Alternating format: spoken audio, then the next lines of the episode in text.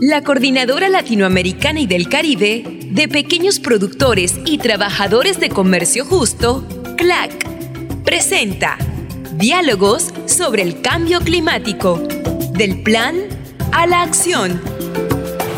Hoy presentamos... Capítulo 2. El plan de adaptación, una salida.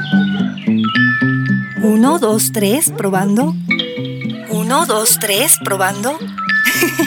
Listo, ya estoy grabando. Siempre es bueno hablar sobre cómo nos afecta el cambio climático.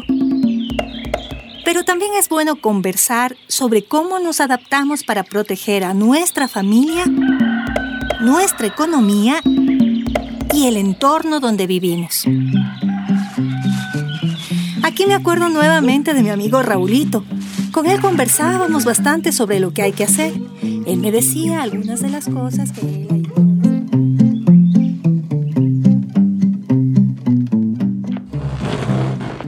Cuéntame un poco sobre aquello que tú habías pensado, Graciela. Cuéntame un poco. Claro, Raúl. La idea es adaptarnos de la misma forma como muchos otros organismos en la naturaleza lo hacen para poder sobrevivir. Por eso es que hay que aprender de las técnicas de adaptación. ¿Ah, sí? Cuéntame, cuéntame un poco de eso. De esa forma, otros productores y productoras como nosotros no se van a la ciudad, sino que se quedan en sus tierras para seguir produciendo. Eso mismo, Graciela. ¿Te imaginas la tristeza que nos dará ver los campos abandonados sin nadie que los trabaje? Pues para que eso no pase, Raúl, tenemos que seguir conversando con otros productores y productoras para compartir que juntos debemos hacer frente al cambio climático.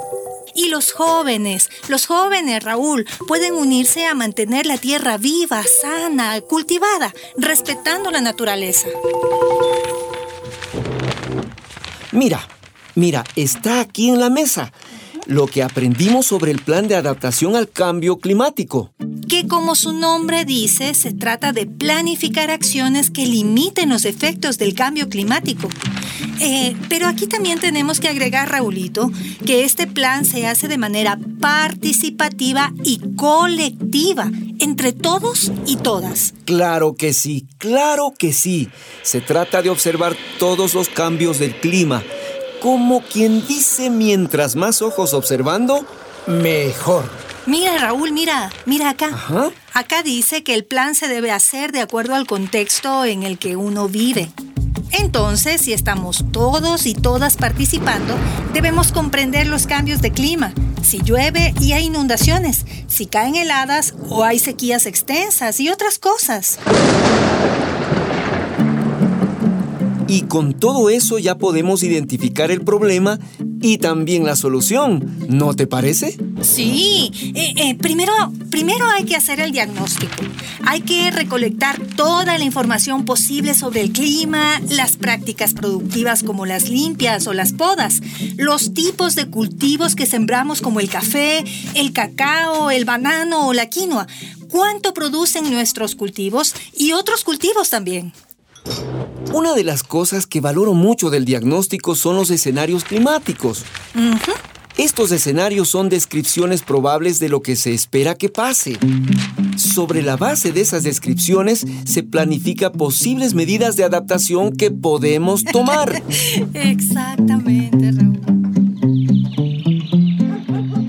Y eso fue lo que conversaba con Raulito.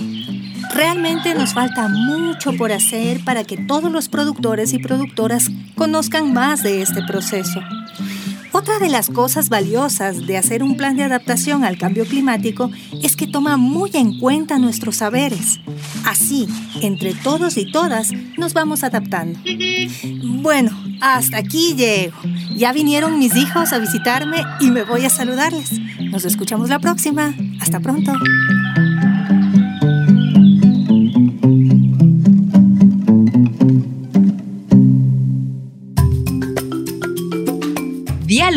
Sobre el cambio climático.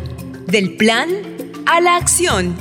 Es parte de la campaña de pequeños productores y productoras de comercio justo ante el cambio climático. Con el apoyo del proyecto Intercambio